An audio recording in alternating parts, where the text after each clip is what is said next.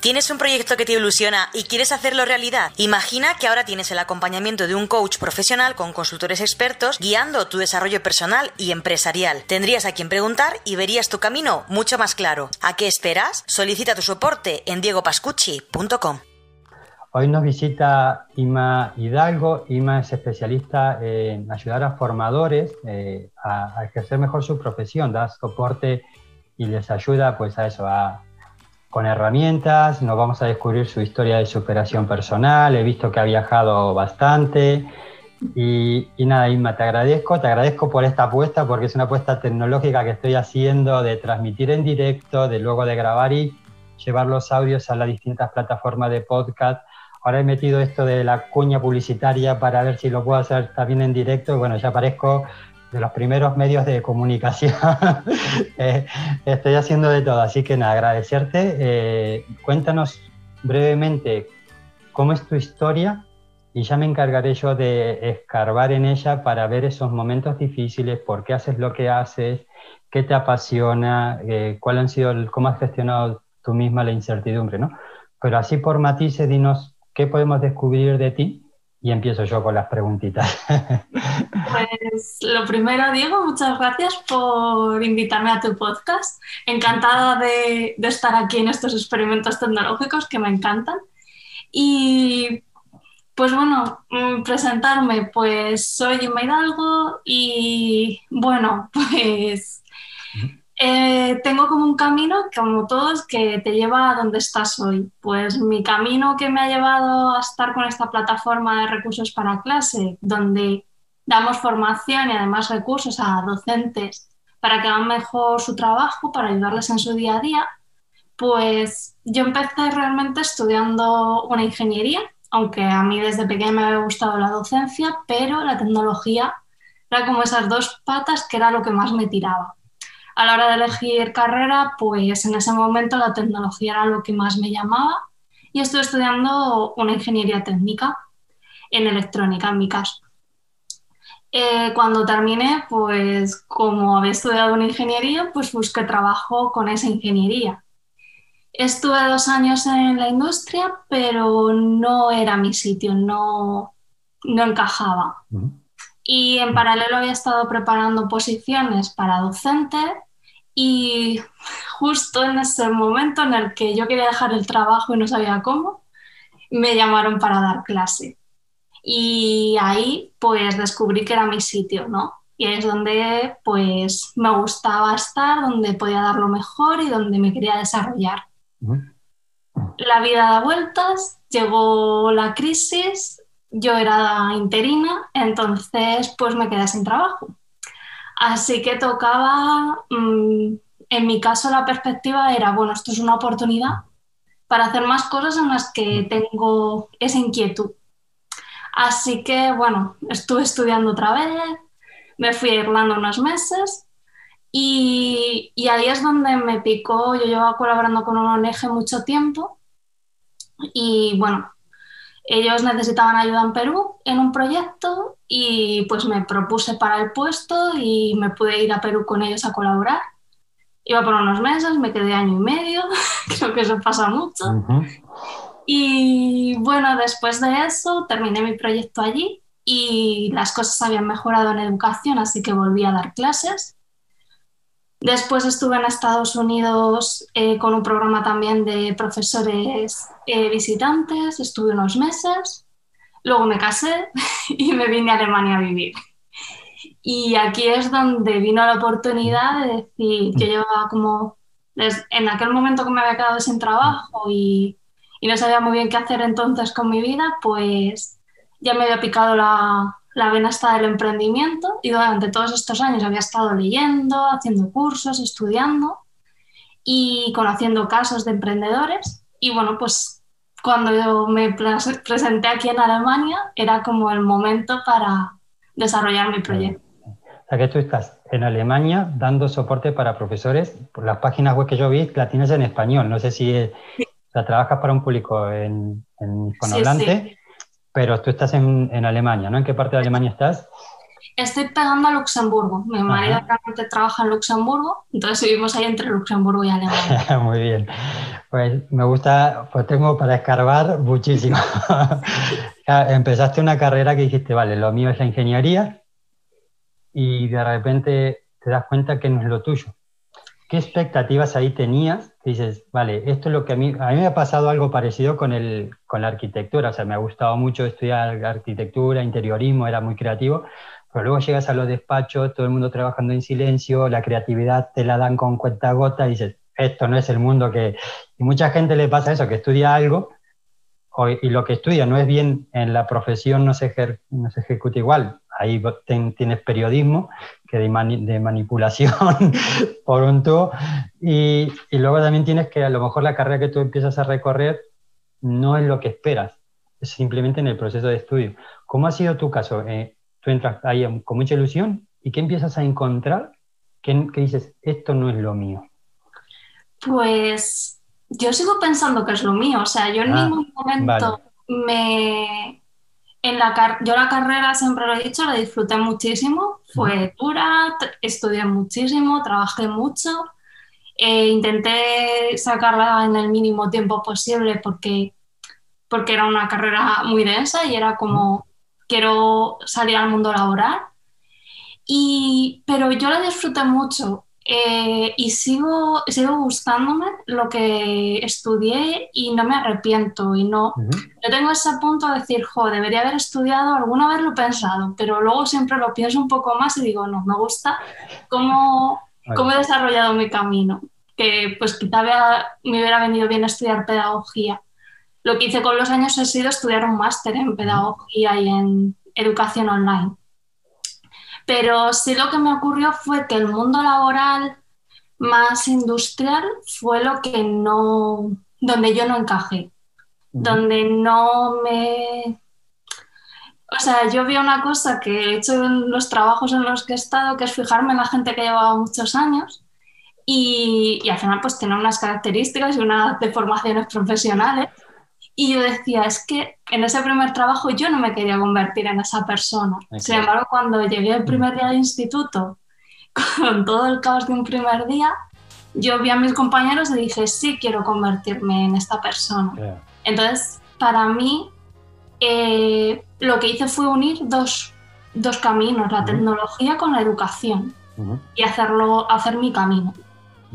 ¿Qué pasa por, por dentro de ti cuando decías, me estoy planteando un cambio. O sea, ¿qué, te llevaba a plantearte un cambio? Si vale, porque dice, he hecho ingeniería, sí que me gustaba, pero ¿qué estabas buscando emocionalmente? bueno, no sé si ha sido un cambio emocional el que has producido o un cambio económico, que dice, oye, lo mismo la profesión no te da lo que necesitas básico para poder vivir, pero ¿qué te ha producido esa gestión del cambio?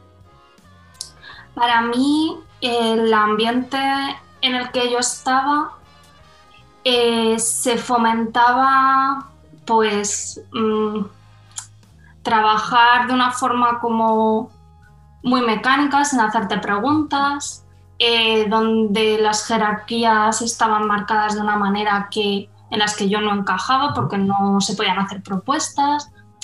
O, o, había un ambiente de trabajo en el que pues bueno, se fomentaba el quedarte a trabajar hasta las 8 de la tarde sin que te pagaran horas extras. O... Al final eran pequeños detalles y era como había faltaba una parte más humana que, que era lo que a mí me faltaba. O sea, a mí me llena trabajar con personas y yo estaba trabajando con máquinas y con papeles. Entonces, esa parte yo ahí no encajaba. Y esas pequeñas cosas, que todos los trabajos tienen cosas negativas, eh, para mí eran muy importantes. Pues. Ok, ¿y en qué momento, o sea, a partir de ahí dices, vale, tomo la decisión de reconducir mi vida? Mm. ¿Y qué paso das en ese momento? Pues a ver, como te digo, yo en ese primer trabajo, cuando yo empecé en ese trabajo, yo en paralelo, por recomendación de uno de mis hermanos, que también es docente, pues en ese momento, cuando terminé la carrera, me dijo, pues haz en ese momento se llamaba el CAP, lo que es ahora el máster del profesorado, en ese momento se podía hacer online, entonces dice, mira, pues mientras estás trabajando lo puedes hacer. De hecho, es que el día que me cogieron en el CAP, me cogieron en el trabajo. Fue a la vez, era como mis dos posibilidades en ese momento y en las dos me dijeron que sí a la vez. Entonces dije, ¿para qué elegir? Pudiendo hacer las dos cosas.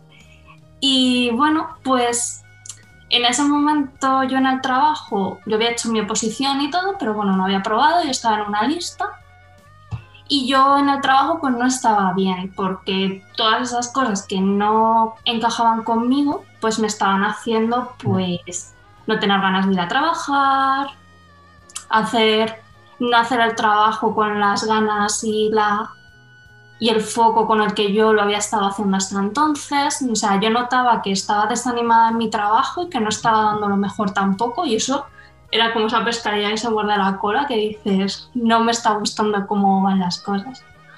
Entonces me planteé si buscar otro trabajo similar, pero sentía que las cosas que no me estaban gustando ahí, pasado el principio de un nuevo proyecto y la ilusión que te hace y, y la novedad, pues me iba a volver a sentir así y yo ya me estaba planteando pues dejar el trabajo mientras buscaba otra cosa, porque anímicamente pues me estaba afectando mucho. Tenía muchas migrañas, que es como mi, mi señal.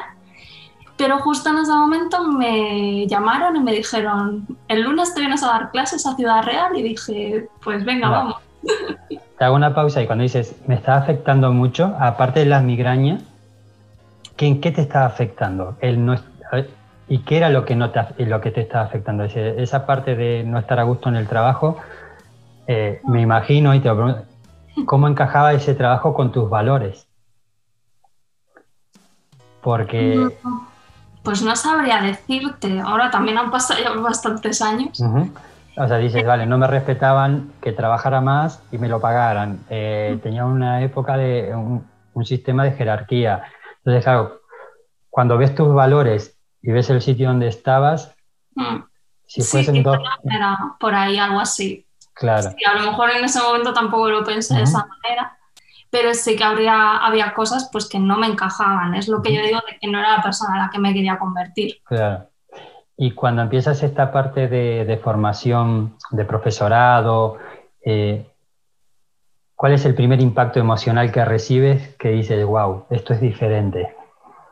Eh, bueno, mi yo al principio la formación que hacía era en un instituto a, ¿Mm? chicos de FP, de electrónica. De hecho, yo estuve muchos años, lo que enseñaba era electrónica, que es lo que digo que, para mí los dos campos tenían el sentido. En esa primera experiencia en el aula, pues fue ese, no sé, esa chispa, esa magia que se produce en un aula, ¿no? Eh, cuando tú consigues que la otra persona entienda algo que le está costando, que no está viendo, que no sabe por qué el circuito hace lo que hace, y consigues dar la tecla de explicárselo con un ejemplo, con un no sé qué, y, comprende lo que, lo que está pasando y lo aplica, mm. pues es una satisfacción personal muy grande. Es esa, esa magia que se produce. ¿Cuál es el trasfondo de esa magia? O sea, cuando dices, he conseguido un ejemplo que hace que esta persona entienda un problema, sea la asignatura que sea, pero con esa, con esa explicación consigue progresar, ¿no? Entonces, ¿qué hay detrás de todo eso que te hace feliz? ahí sabrás tú mejor. Yo lo sé, pero bueno, me lo intuyo, pero, pero me gusta escarbar en esto, en, es decir, claro, porque hablas de palabras, lo, defines a tu, con tus palabras de, como magia, ¿no? Sí. si eso lo escarbamos, ¿qué representa esa magia? pues es mucha, o sea, tienes esa parte de satisfacción y de orgullo, ¿no? Por tu trabajo, porque lo has hecho bien y has, has logrado algo. Esa, esa parte de que es muy divertido, ¿no? O sea, en una clase, cuando está fluyendo la clase y se están entendiendo las cosas y además mis clases cuando las primeras que además eran muy de laboratorio, eh, pues estás en mitad del laboratorio, es un poco jaleo y algarabía, pero, pero es muy divertido y, y les estás viendo también progresar. Yo en la FP estás trabajando con estudiantes que tienen una motivación por salir a trabajar. Entonces ves ese crecimiento en ellos que, que es muy especial y te sientes parte de eso, de ese crecimiento que están haciendo y, entiendo pues eso, que tienes ahí esa parte de orgullo también. Mm. Vale, podría seguir escarbando una más. Sí, ese crecimiento, ¿en qué les ayuda? Pues les está ayudando, están madurando, porque además les ves de pasar de la, sentirse muy adolescentes, de, de la adolescencia pura a, a ser profesionales que van a ir a trabajar. Y entonces ves cómo maduran, cómo cambia su actitud en las clases, eh, cómo cambia su forma un poco de hablar también, en el sentido de que hablan de temas más profesionales, de que están como más centrados y, ayudarles en ese proceso que ellos también cuando terminan el mm. curso se dan cuenta y, se sienten orgullosos de lo que han hecho, pues es, es, muy bonito. Sí, que no es solo una asignatura, que hay una parte humana, que es un poco la que tú decías que te faltaba cuando estabas en la parte de ingeniería, que tiene que ver con la madurez, con la actitud y con tomarse las cosas de una manera profesional, con respeto, ¿no? Y, ahí, ahí está el tema de los valores y el cómo uno se siente feliz porque actúa de base, en base a lo que uno es. A partir de este momento, dices, vale, eh, ¿cuál es el siguiente paso? ¿Qué haces? ¿Cómo, ¿Cómo transcurre tu vida? Pues aquí es cuando vino la crisis. Entonces, eh, pasé de tener un camino ya escrito, que era en el que yo iba a cada curso a ver dónde me llamaban como interina, mientras hacía oposiciones y mientras me presentaba bolsas de trabajo y, y de repente de un día para otro esa zanahoria que tenía, que, que, yo siempre decía, pues que tenías esa motivación que un día pues ibas a sacarte una plaza, ibas entonces a tener estabilidad, ibas a dar siempre algo parecido, por lo menos, porque yo cada año mm. cambiaba de asignaturas mm. totalmente. Y entonces pues eso se esfumó. Cambió, las cosas cambiaron. Y bueno, pues ahí en ese momento fue el momento de decir, después del momento inicial en el que te enfadas, en el que, en el que duele, pero enseguida cambié el chip. O sea, a mí me dolía que la educación perdiera calidad, pero yo como persona, como profesional, mm, tenía más caminos, más intereses. Y a mí una de las cosas que me había llamado siempre la atención era el trabajar fuera de, de España. Así que dije, pues es mi oportunidad. Así que empecé a dar los pasos para trabajar fuera de España. Ok, el momento ese de la adversidad, eh, ¿te duró? ¿Qué, cuál ha sido el, clic que ha dicho, vale, no me voy a recrear más aquí? O cómo, quiero escarbar también el decir, claro, tú decías, me enfado, ¿qué pasaba por tu cabeza? ¿Cómo te sentías emocionalmente? ¿Y de dónde has sacado esa fuerza para decir, vale, pero que tengo que continuar? ¿Cómo lo has gestionado? Pues a ver, tuve, hubo un curso como de transición en el que trabajé muy mm. poco y, después de eso sabía que iba a ser imposible, o sea, que no, no iba a poder trabajar. Entonces estuve ahí pues con un poco de tiempo en el que yo estaba en mi día a día de clase y intentaba pues esperar a ver qué pasaba pero me acuerdo que el cambio fue esa última semana de clase. tuve un claustro, una reunión de departamento muy dura en la que veía como la plaza que en ese momento yo estaba ocupando desaparecía. Fue como la representación física de que mi trabajo desaparecía, ¿no? Ver cómo esas horas que yo había estado dando, que al año siguiente pues podría dar otro interino, pues este año, ese año siguiente ya no, y entonces ese momento, presenciar ese momento fue como el, el momento de bajón y, y, recuerdo que esa tarde dije, lloré porque, porque es muy duro cuando amas tu trabajo. Y, pero dije, no, o sea, hay más cosas que quiero hacer en la vida.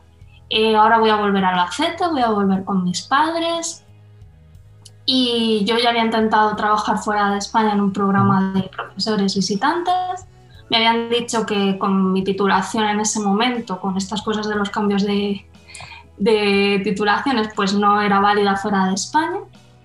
Y dije, pues nada, esta es mi oportunidad para ponerme a formarme y a, ya poder trabajar en otras cosas. Entonces fue como, me han quitado esa zanahoria, pero hay más zanahorias, ah. hay más cosas que hacer. Entonces fue ese día el clave. ¿Qué te daba la fortaleza interior de, para salir adelante? ¿A qué te, ¿Cuál era tu, tu, o sea, cada uno tiene su, su fortaleza, ¿no? ¿Cuál era la tuya que decías, me aferro a esto como carácter, como filosofía de vida, con lo que sea, ¿no? Que digas, este es mi motor interior. Pues quizás sea que, que yo siempre me he tomado todo como una aventura, ¿no? Mm. Y entonces era como, pues viví mi aventura de mi primer trabajo, viví mis aventuras de profesora interina, entonces era como, vale, ahora tengo una página aquí en blanco que, en la que tengo que crear mi nueva aventura. Entonces, y, como que o sea, era esa sensación de que se me abrían nuevas aventuras y nuevas posibilidades delante y, y, que podía aprovecharlas, porque no estaba ligada a ningún trabajo en ese momento. Entonces era como, como mira, mm, realmente esto es una super oportunidad para, para hacer nuevas cosas. Ah, y ahí ves que para eh, aprovechar una nueva oportunidad que la hay dices, pero me tengo que formar. Hmm. Entonces haces esa formación y ya te vas a, ya te vas para la parte de Alemania. En, Después de eso, no, para un...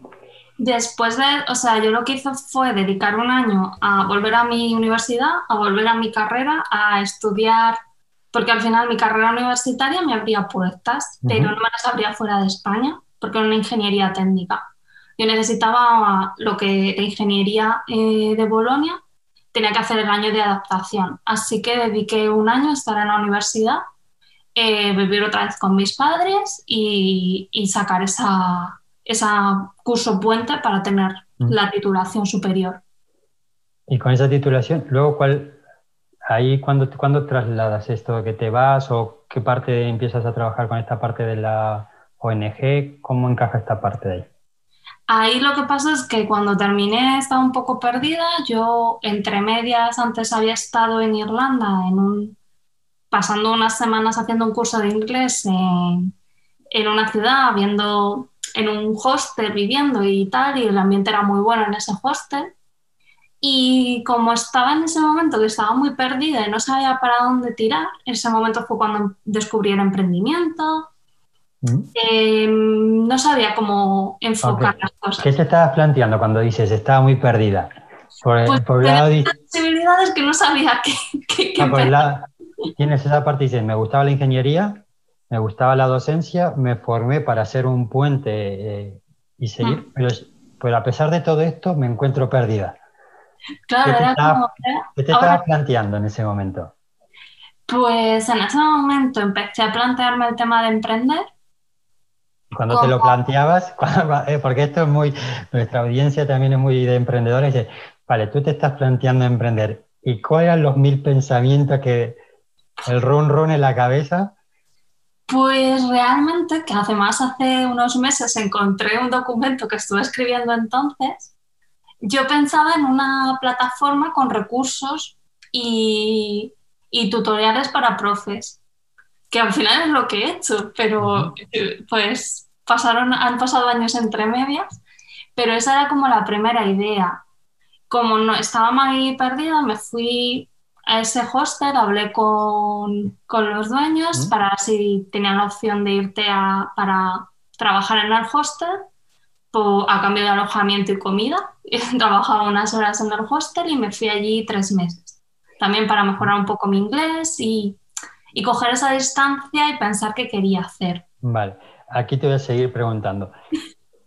A la hora de montar tu emprendimiento, la razón principal por la que veías que era la opción, digamos, que tenía sentido, que más de más peso, era decir, vale, era por cubrir tus gastos, era porque querías tener, además de eso, tus horarios, tu flexibilidad, tu filosofía de vida, o ya tenías claro que dices, no, yo lo que quiero aportar al entorno, yo lo que le quiero aportar a las personas es esto, y la manera en la que lo puedo hacer viable es emprendiendo, porque he estado trabajando en las empresas y si no tengo esa flexibilidad o no se trabaja de esta manera, es decir, ya conectabas con ese propósito de esto es lo que yo quiero darle a los demás, esto es como quiero transformar la vida positivamente de mi entorno, o eso fue un poquito posterior y primero empezaste por un modelo de diciendo, oye, los ingresos, mi tiempo, mi calidad de vida y luego el resto. ¿Cómo fue el proceso?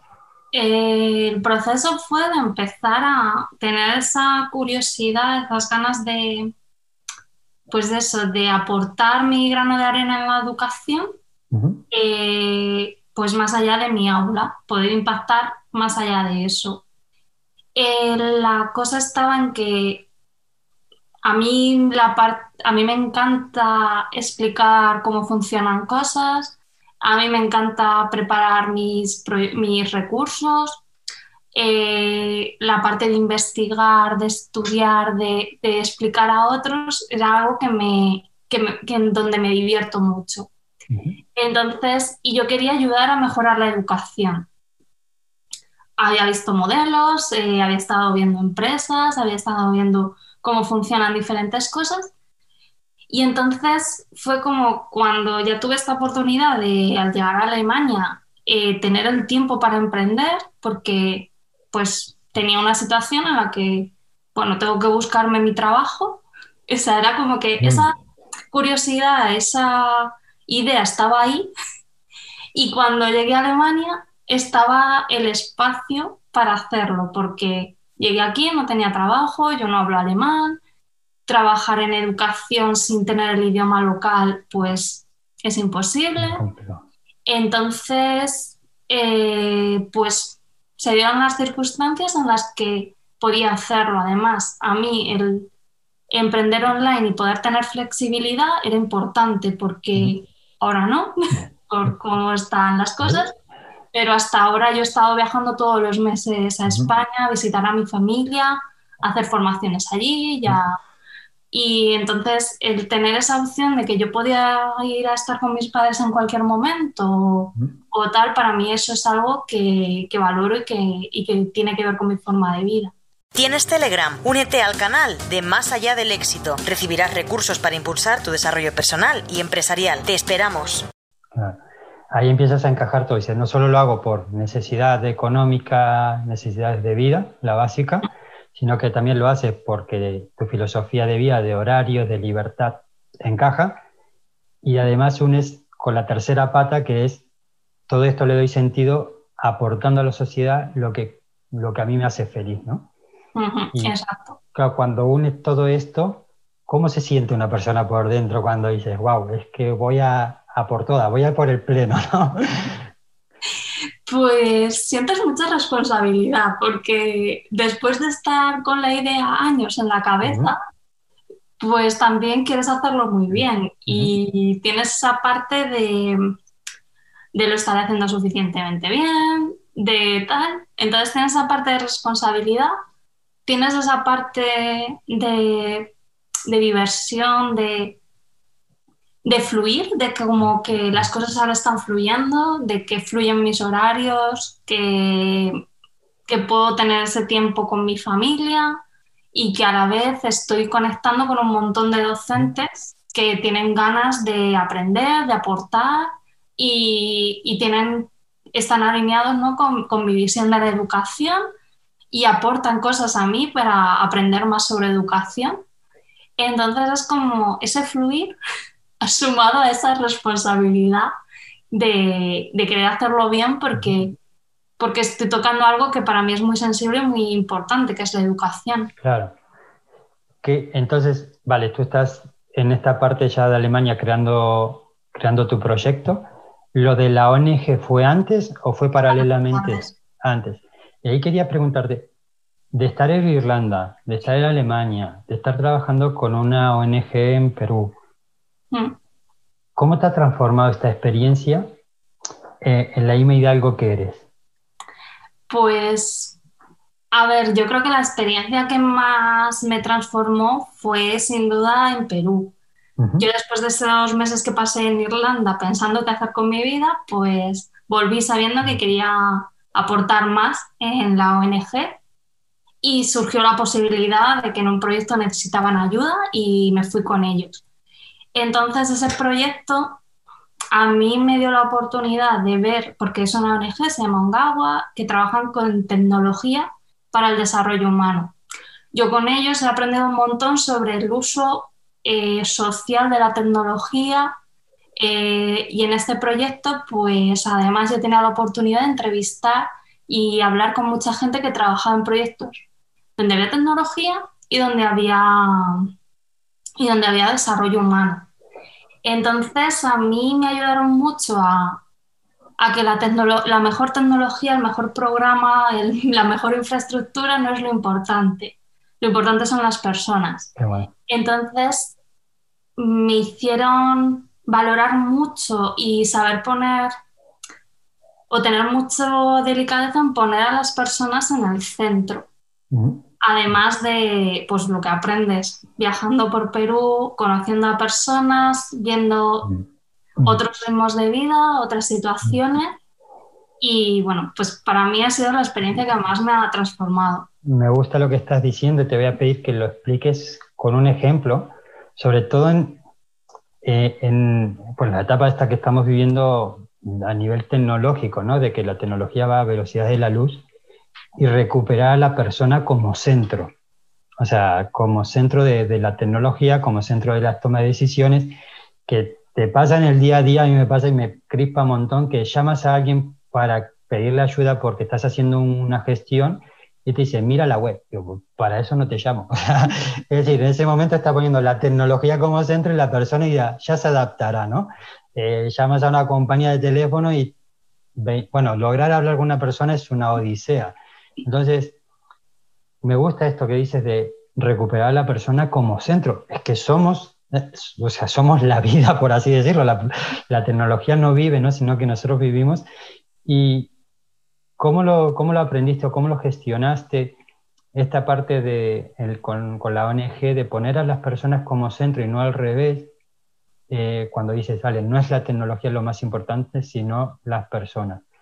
¿Cómo lo has vivido tú? ¿Cómo, ¿Cuáles son los ejemplos de experiencia de vida en la que esos cambios fueron importantes? Porque me parece brutal, es que es algo que se nos pasa por delante todos los días, lo estamos dando como algo normal y a mí me crispa personalmente un montón diciendo, ¿a dónde vamos? ¿Sabes? O sea, ¿a dónde vamos que estás mal y no puedes hablar con una persona? Eh, necesitas ayuda y, y, te quiero explicar lo que me está pasando. No, no, usted pulse dos, ¿sabes? O sea, pulse dos y sigue. Entonces, ¿Cómo ha sido eso en, la ONG? Pues a ver, es la forma en la que se trabajan los proyectos de cooperación. Eh, tú no partes de, o sea, cuando se va a iniciar un proyecto de cooperación, aquí voy a hablar a grandes rasgos y me voy a dejar muchos detalles por el camino, ¿vale? Para que si hay alguien que sabe más del tema, pues que me perdone esa parte. Eh, no empieces diciendo aquí hay una necesidad en esta localidad o en esta zona. En, esta ONG trabajábamos en, estos proyectos en Perú, en zonas rurales, en la sierra. Lo que ves es, sí, tienes unos datos macroeconómicos y económicos y no sé qué que te dicen que en esa zona hay pobreza. Hay personas que están en exclusión social o que tienen unas necesidades. Pero tú no vienes diciendo, vale, los papeles me dicen estos datos, entonces si si no hay agua corriente, yo voy y pongo una tubería con agua corriente. No, tú ves que no hay agua corriente, ves que hay una situación económica y de salud que está repercutiendo en no tener agua potable. Eh, no corriente sería potable, agua de calidad. Entonces, lo que se hacía es ir allí, eh, hablar con ellos. Se trabaja de forma participativa con la comunidad se hace, hay un trabajo previo de, de antes del proyecto, antes de plantear qué se va a hacer, es preguntarle a la gente cómo su vida y qué necesitan. Entonces, todo, todo surge desde ahí. Ellos son quienes conocen en la localidad, quienes conocen sus necesidades, sus prioridades, su cultura. Entonces son ellos quienes van decidiendo y quienes van guiándote en el proyecto. Y tú vas poniendo los medios y trabajando con la gente local, que, mm. es quienes conocen. Tú, tú llegas allí eh, sin saber nada. ¿En qué te ha cambiado como persona? Ah, pues creo que al menos lo intento porque sé que es, un, es un, algo que, que, tenemos ahí y que es difícil, pero a intentar ya no solo no juzgar, sino pensar en que detrás de cada persona hay, muchas historias detrás y para que ocurra algo, eh, las implicaciones que tiene, ¿no? que todo está conectado, que pues eso, que, una persona no tenga un aseo eh, significa que, que, su agua está contaminada, que hay muchas implicaciones, ¿no? Cómo está conectado todo. Y luego la parte en la que mi solución para un problema es solución para mis problemas con mis circunstancias. No va a ser la solución para los tuyos. Tú tienes tus circunstancias, eh, tu vida, tu cultura, tu forma de entender las cosas y lo que para mí es la mejor solución, para ti no tiene por qué serlo. Imagino que de ahí viene la iniciativa de, por más que un Excel me diga que hay que hacer esto, lo primero que tengo que hacer es escuchar a la persona y decir, a ver si no hay 10 problemas más importantes antes que lo que me está diciendo el Excel, ¿no? Exacto. ¿Eh? Ya no es que lleve una tubería, sino que tengo que mm. hablar con el centro de salud mm. y, con la localidad, con el gobierno de la localidad y son muchas más cosas. Esta experiencia y este aprendizaje que haces en Perú con la ONG, ¿lo trasladas de alguna manera a tu proyecto personal de formar a profesores, de entender el profesorado como centro de tu proyecto, de esa parte colaborativa, de hacerle crear herramientas desde sus necesidades. ¿Cómo lo gestionas en tu proyecto, ese aprendizaje? Pues lo intento porque al final seguimos aprendiendo cada día y que, como tú decías, la tecnología nos arrastra y el último programa de moda mm, nos arrastra.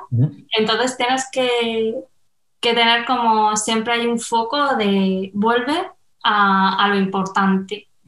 Entonces, bueno, para mí, antes de empezar el proyecto, eh, yo lancé como una super encuesta eh, para preguntarles a los docentes cuáles eran sus objetivos como docentes, que era lo que para ellos era importante, porque mis objetivos como docente no tenían que coincidir con los de ellos. ¿Qué objetivos tenían? Cuando empezaba el año, esto de los propósitos de año nuevo, pues para los docentes el año empieza en septiembre, ¿no? En España, que por lo Entonces, ¿qué se planteaban? ¿Cuáles eran sus objetivos? Luego les preguntaba cuáles eran los problemas que se encontraban en su día a día. Y luego qué, qué inquietudes tenían, qué cosas querían mejorar y qué apoyo les faltaba qué apoyo era el que, el que veían que les faltaba, porque cursos de formación hay un montón. Entonces puedes decir, ya hay muchos cursos de formación, no necesitan formación. Pero al escarbar en esas preguntas, por ejemplo, lo que se pedía era flexibilidad. Y entonces mi foco estuvo, ha estado en que sean formaciones prácticas y que sean flexibles. Entonces, ahí es donde lo intenté y de hecho, pues ahora, cuando llegó el COVID, pues en un fin de semana preparamos un curso de herramientas para dar clases online. Eh, ahora están teniendo otros problemas de tiempo, pues estamos intentando gestionarlo para, mm. para, que puedan tener esas formaciones que quieren con los problemas que tienen ahora. Se ve bastante claro cómo la tecnología se adapta a las personas, ¿no? Eh, eh, y ese es un, un punto importante. ¿Cómo, ¿Cómo, está ahora tu proyecto? ¿Qué es lo que estáis haciendo? Eh, ¿Qué es lo que encuentran los profesores en, en, esta iniciativa que has puesto en marcha? Háblanos de, de, todo lo que estás haciendo, de cómo estás aportando tu granito de arena. Pues a ver, arrancamos el proyecto. Mm, después de esa encuesta, la conclusión era que necesitaban un sitio donde poder compartir y descargar recursos porque dedican mucho tiempo a preparar las actividades para clase y entonces siempre están buscando actividades de otros profes también. Entonces, comenzamos con esa parte que es como una librería colaborativa, donde cada profe sube sus recursos y puede decidir si son gratuitos o de pago, porque creo que hay que valorar el trabajo que hay detrás de cada recurso y hay recursos pues que esa valoración viene a través de, un precio por descarga. Y, luego que otros docentes pues claro, puedan descargarlos y usarlos en sus clases.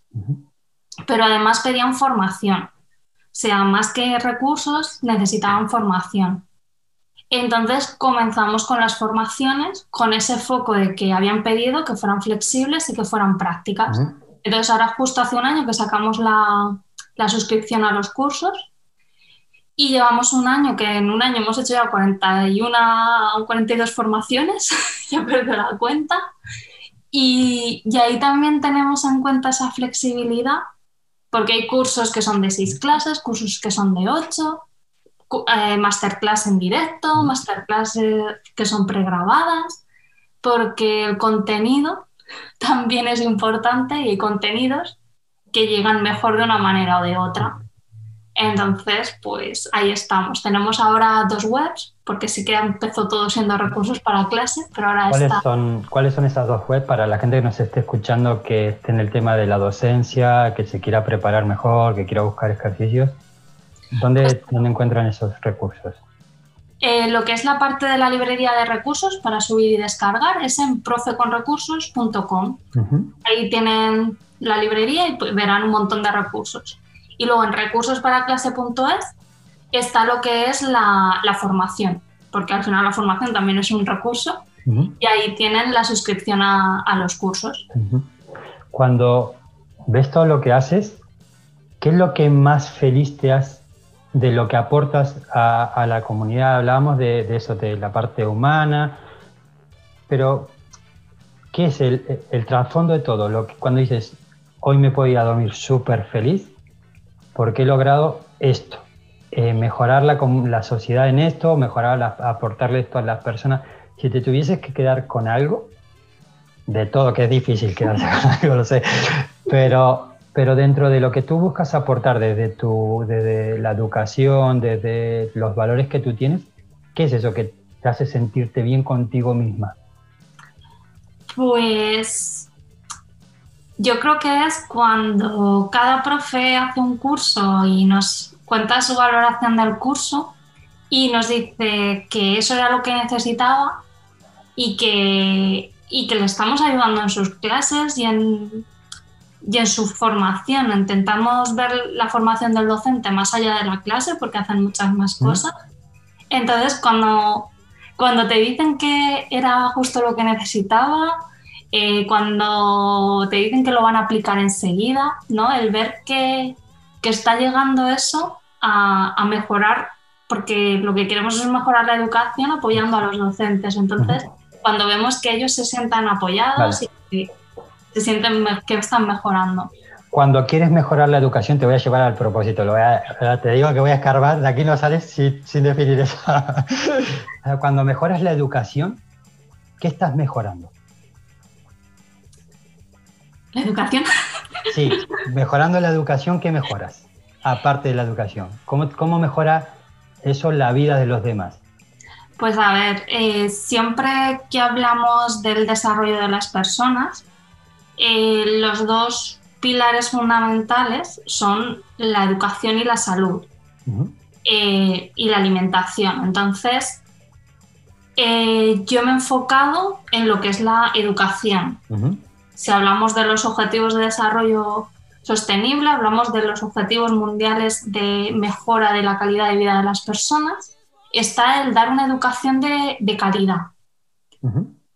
Y quien está en el aula dando esa educación de calidad, hay muchos actores en ello, pero hay uno que, que, que está ahí en el día a día dejándose la piel y es el docente. Ok. Cuando haces mejor, cuando cuando ayudas a que el docente mejore, como esa, ese ejemplo que tú explicabas de encuentro el método para que la gente entienda mm. lo que quiere aprender y progrese, pero quiero que lo digas tú, porque yo más o menos lo veo, pero quiero sacártelo, ¿no? Es decir, cuando contribuyes a, mejorar a un docente, el la aportación social, ¿cuál es? O ¿en qué se transforma esa, esa mejora del docente? Pues esa mejora del docente se transforma en que sus clases van a ser mejores, o sea, va a estar mejor consigo mismo, con su trabajo, más orgulloso y orgullosa de lo que está haciendo y va a dar una mejor calidad de enseñanza a sus estudiantes. Y esos estudiantes el día de mañana pues van a ser otros profesionales y ciudadanos que, se están llevando esa, calidad. Vale, ok. Esos alumnos, te voy a seguir escarbando. Eh, esos alumnos cuando aprenden, o sea, cuando, cuando tienen una mejor, formación, una mejor formación por parte del docente, ¿en qué cambia su vida? ¿Qué puede pasar si no tienen esa formación mejor o no? Es decir, lo que quiero decir, ¿cuál es el propósito, la causa por la que luchas? Que, que, la, que está, que la veo clarísima. Porque hablabas de temas sociales, de valores, de, de cosas humanas. Entonces, es decir, cuando yo logro que un profesor forme mejor a sus alumnos, la repercusión en la sociedad a través de que un alumno ha podido salir adelante, se ha formado, no se ha quedado en el camino, ha adquirido unos valores de vida, etcétera, que al final, ¿cuál es esa causa por la que luchas? Pues al final lo que estamos dando es una mejora en la, o sea, como los presos, que ya lo has dicho todo. que sería pues ese desarrollo humano, ese desarrollo como personas y como ciudadanos de esos estudiantes. Ahí va, es decir, cuando, cuando uno apuesta y dice, vale, yo quiero apostar en el desarrollo humano. Y tú hablabas de, vale, lo puedo hacer desde la educación, desde la salud, y tú el impacto, dices, vale, yo las herramientas y lo que a mí se me da bien y el mundo que entiendo es el docente. Me gusta y desde aquí creo una plataforma para ayudar, pero aunque sea inconscientemente, está esa causa, está ese propósito. que cuando, por eso quería ayudarte a, que lo veas, porque tú lo has tomado de forma natural, ¿no? Pero que la gente que nos esté escuchando, cuando uno tiene ese propósito de decir, yo esta es la, aportación que quiero hacer en la gente, esto es lo que quiero transformar, la toma de decisiones va mucho más dirigida. Eh, tus dones, tus valores se ponen alineados a ese propósito que, uno tiene. Tú lo estabas hablando diciendo que no solo quiero enseñar la ingeniería, sino quiero que sean mejores profesionales, que entiendan el valor de la vida, que entiendan esto. Eh, en Perú decías, eh, pongo el centro la persona, luego las herramientas. Eh, te fuiste de una empresa porque no valoraba las personas. Entonces, claro, es decir, cuando tú con tu, tu empresa aportas a eso que tiene que ver con tus valores, ¿cómo es la realización personal que tiene uno? Pues es plena, porque, porque es lo que decía antes, que las cosas fluyen. Porque te sientes orgullosa de lo que estás haciendo y del resultado que está viendo y de la gente que se acerca a tu proyecto, porque creo que eso también es muy importante cuando lo que estás haciendo está alineado con quién eres y y lo que es importante para ti, las personas que se acercan al proyecto también lo están. Totalmente. Entonces, sí, exacto. y cuando ves tu trayectoria y, claro, ves que has cambiado de trabajo porque dices, vale, esto no es, no acepto seguir este camino que no me llena del todo, o sea, que dices, aquí hay una parte humana que falta, te has ido descubriendo poco a poco, te has formado, has lanzado tu emprendimiento, estás haciendo un impacto social constructivo. Más allá de tu proyecto, ¿de qué te sientes orgullosa contigo misma cuando, ves cuando te ves a ti misma? Pues hay esa parte, como dices, de que he cambiado mucho, que también me he acordado pues que yo siempre en todo este camino, yo decía, cuando vez que hacía un cambio, yo decía, esto al final va a tener sentido. Ahora mismo parece que, voy dando tumbos, pero sé que, que va a tener sentido. Y llegamos al proyecto y todo tiene sentido y todo encaja. Y yo veo este camino y veo que, pues, que he hecho mi camino, que, que en cada decisión que he tomado, en cada eh, intersección que he hecho de, de las cosas, siempre he intentado que cuando tomaba esa decisión me sintiera bien con ella en ese momento. En el momento, en mis circunstancias eran las que eran y, para mí tenía todo el sentido del mundo. Entonces me siento, me siento bien con las decisiones que he tomado y los cambios que he hecho. Te felicito, repítenos nuestra, tu, página web para que la gente que, quiera que nos esté escuchando, igual lo pondré en las notas del programa, pero hay gente que, bueno, que escucha el podcast, va conduciendo, está fregando los platos, el eh, podcast lo escuchan en mil circunstancias, entonces, bueno, por recordar cuáles son tus páginas web y, agradecerte también eh, esta parte de, bueno, de contributiva con tu historia, de que hayas compartido esta causa tan bonita y, nada, un gusto, Irma Hidalgo, de que estés aquí. Mm, mm. Me podría haber tirado muchísimo tiempo ahí pellizcando ese tema de los valores porque lo veo tan importante y, que cuando una persona los alinea con su profesión y además eso lo pone a disposición de los demás, como con el tiempo las cosas eh, tienen sentido lo que tú dices Has mencionado también otro punto importante que en unas herramientas de coaching la trabajamos, que son los despertadores de felicidad, ¿no? Y hay uno de ellos que es mi vida es una aventura. Cómo tener ese tipo, cada uno tiene su filosofía de vida, ¿no? Pero cómo tú te has apoyado en esa filosofía para poder gestionar la adversidad, para poder darte tiempo a que las cosas tengan sentido y, y estar ahora en el camino que estás, que no es fruto de la casualidad, sino de ir conectando con uno mismo. O sea, te has ido a Irlanda porque estabas perdida y te has encontrado a ti misma, ¿no? Esto es muy bonito, tienes muchísimas cosas eh, de desarrollo personal que, te agradezco que las hayas compartido porque esto es el objetivo del programa, ¿no? De, de inspirar a la gente que, a pesar de todas las dificultades, de la manera que pueda, recorre ese camino, empieza a tomar decisiones en base a lo que a uno le hace feliz Habrá momentos mejores y peores, pero eh, ese es el impulso que uno quiere dar, con, por lo menos con lo que yo pongo en escena, que es el podcast y que es lo que comparto. Repítenos, por favor, Inma, las páginas web. Pues, a ver, lo primero es decirte que, que, lo de los valores es algo que nos cuesta mucho mm. detectarlos y, y, conectar con ellos, aunque los tengamos, y que, que es un trabajo impresionante el que haces. Eh, la página web principal es recursosparaclase.es y que es la de las formaciones. Como recursos para clase me puedes encontrar en Instagram, que es la red donde suelo eh, estar más presente. Y luego la parte de recursos, pues está en profeconrecursos.com. que también familias pueden descargar actividades también, que se me olvidó decirlo. ¿Hay algún, has explicado lo de la ONG, pero ¿hay algún caso de éxito de algún profesor que represente esto que quieres aportar? Que digas, mira, nos ha llegado esta situación, la historia de esta persona, y, ha cambiado la, vida de esa persona, del profesor y del alumnado de esta manera. ¿Qué nos puedes contar como ejemplo? Pues a ver qué piense. Piensa, piensa.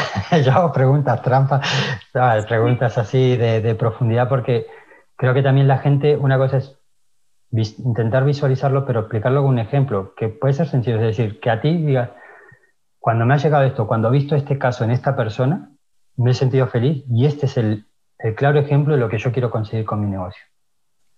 Pues te diría, eh, a ver, cogiendo algún caso, cuando... A ver, ¿cómo lo explico? Eh, bueno, pues profes que nos han hablado de lo que comentaba antes, ¿no? De que justo estaban atascados en, pues, cómo hacer la evaluación mejor o de una forma más práctica. Y te escriben y dicen, ya domino el programa, ya estoy evaluando y ya estoy trabajando en ello. O cuando nos dicen, pues, mm, hace poquito una chica que ha entrado nos decía el otro día, es que eh, me estáis abriendo un montón de posibilidades y estoy encantada de haberos conocido. Entonces, ves ese impacto que estás haciendo y cómo lo están llevando su día a día. Pues te agradezco mucho que lo hayas compartido. Eh, mil gracias por, tu tiempo. Y nada, animaros a, la gente que nos escucha a iniciar cada uno vuestro camino, a luchar por lo que uno quiere, a pesar de todas las circunstancias y ahora que con esto de COVID que se ha hecho muy adverso, pero no perder ese faro que al final, como dice Inma, las decisiones toman sentido cuando, cuando uno tiene esa constancia y recorre el camino que uno quiere recorrer, a pesar de todo. Muchas gracias por escucharnos. Nada, gracias a ti, Inma. Un abrazo y nos vemos en otro episodio. Hasta pronto. Si te ha gustado este programa, no olvides visitarnos en diegopascucci.com. Dispondrás de un montón de recursos para seguir creciendo, completamente gratuitos. Recuerda, diegopascucci.com.